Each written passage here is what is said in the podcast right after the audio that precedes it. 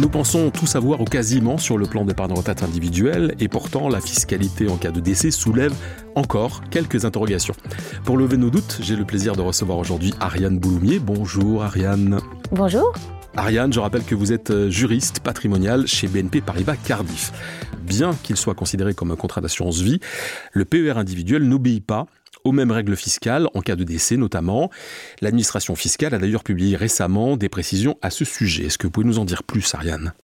En effet, la fiscalité en cas de décès des PER assurances est différente des contrats d'assurance vie classiques, en ce que le critère à retenir pour déterminer la fiscalité décès est l'âge de l'assuré lors du décès et non son âge lors du versement des primes. L'âge à retenir est néanmoins toujours les 70 ans de l'assuré. Alors si mon client, l'assuré donc en l'occurrence, décède avant ses 70 ans, quelle est la fiscalité qui s'applique dans ce cas et par conséquent, quelle est ou quelles sont les différences avec la fiscalité de l'assurance vie classique? L'assiette taxable variera selon que le PER est réputé rachetable ou non. Dans sa publication du 30 mars 2023, l'administration fiscale effectue une distinction selon la situation du PER, à savoir s'il est rachetable ou non rachetable.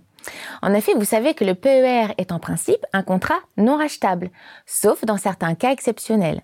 Ainsi, si le PER était bien lors du décès non rachetable, alors la fiscalité applicable en cas de décès avant les 70 ans de l'assuré ne s'appliquera que sur les primes versées et pas sur les produits générés par le contrat, contrairement aux contrats d'assurance vie classique, pour lesquels l'assiette taxable est constituée du montant valorisé du contrat si l'assuré est décédé avant ses 70 ans. Concernant le PER, le prélèvement forfaitaire éventuellement dû au titre de l'article 990i du Code général des impôts au-delà des abattements de 152 500 euros ne s'appliquera donc que sur les primes versées et pas sur les produits qui seront donc exonérés de fiscalité, ce qui est un avantage par rapport au contrat d'assurance vie classique. Alors restons dans ce cas de figure de notre client qui décède avant son 70e anniversaire. J'aimerais, Ariane, euh, que vous nous rappeliez quels sont ces cas et que vous complétiez également en nous disant si cela impacte d'une manière ou d'une autre la fiscalité euh, du PER de notre client. Si le PR est réputé rachetable, c'est-à-dire soit lorsque le titulaire a procédé à la liquidation de sa pension dans un régime obligatoire d'assurance vieillesse, soit lorsqu'il a atteint l'âge légal de la retraite, soit lorsque survient un événement permettant le déblocage anticipé, à savoir en cas de décès du conjoint de l'assuré ou de son partenaire de Pax, en cas d'invalidité de l'assuré, de son conjoint ou de ses enfants, en cas d'expiration des droits à l'assurance chômage du titulaire, en cas de cessation d'activité à la suite d'un jugement de liquidation judiciaire et enfin en cas d'acquisition de la résidence principale. Dans ces cinq cas-là, alors, l'assiette taxable comprendra l'ensemble des sommes, tant les primes versées que les produits générés, toujours en cas de décès avant les 70 ans de l'assuré. Cette fiscalité est alors alignée sur la fiscalité des contrats d'assurance vie classiques du point de vue de l'assiette taxable, l'article 990i du CGI s'appliquant sur le montant valorisé des contrats. Poursuivons avec le cas de notre client, mais celui-ci décède après son 70e anniversaire. Euh, quelles sont, Ariane, les conditions fiscales qui sont retenues dans ce cas?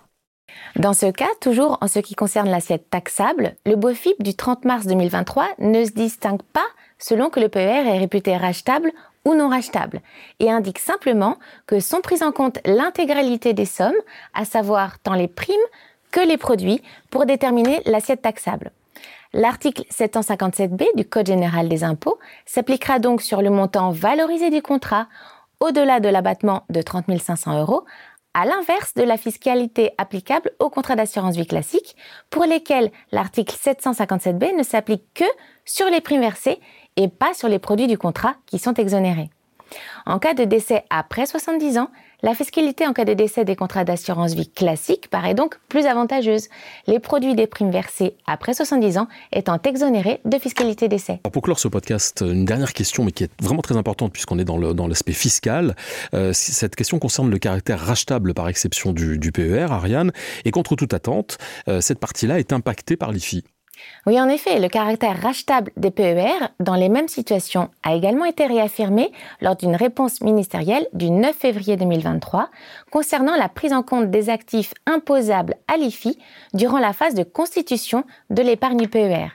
Dans sa réponse ministérielle, le ministre précise explicitement que l'attention est attirée sur le fait que la simple existence de l'événement permettant le déblocage suffit à donner au contrat un caractère achetable et donc permet l'imposition à l'IFI des actifs immobiliers contenus dans le PER dans ce cas. En pratique, les clients ayant atteint l'âge légal de départ à la retraite recevront un courrier comportant les informations au titre des unités de compte détenues et concernées par l'IFI. Dans les autres situations, c'est-à-dire pour les cas de déblocage anticipé, ce courrier sera adressé sur demande du client. Voilà, et ce sera notre conclusion pour ce podcast. J'espère que grâce à l'éclairage d'Ariane Bouloumier, vous avez eu les réponses à vos interrogations. Merci beaucoup, Ariane, et je vous dis à bientôt. À bientôt, merci à vous. Et merci à vous d'avoir suivi ce nouveau numéro des rendez-vous experts. Alors si vous avez aimé ce podcast, partagez-le, commentez-le et n'hésitez pas à nous faire part des sujets que vous aimeriez que nous abordions ensemble. Vous pouvez le réécouter sur les comptes Cardiff, YouTube, LinkedIn et Twitter et sur les plateformes Apple Podcast, Spotify et Ocha.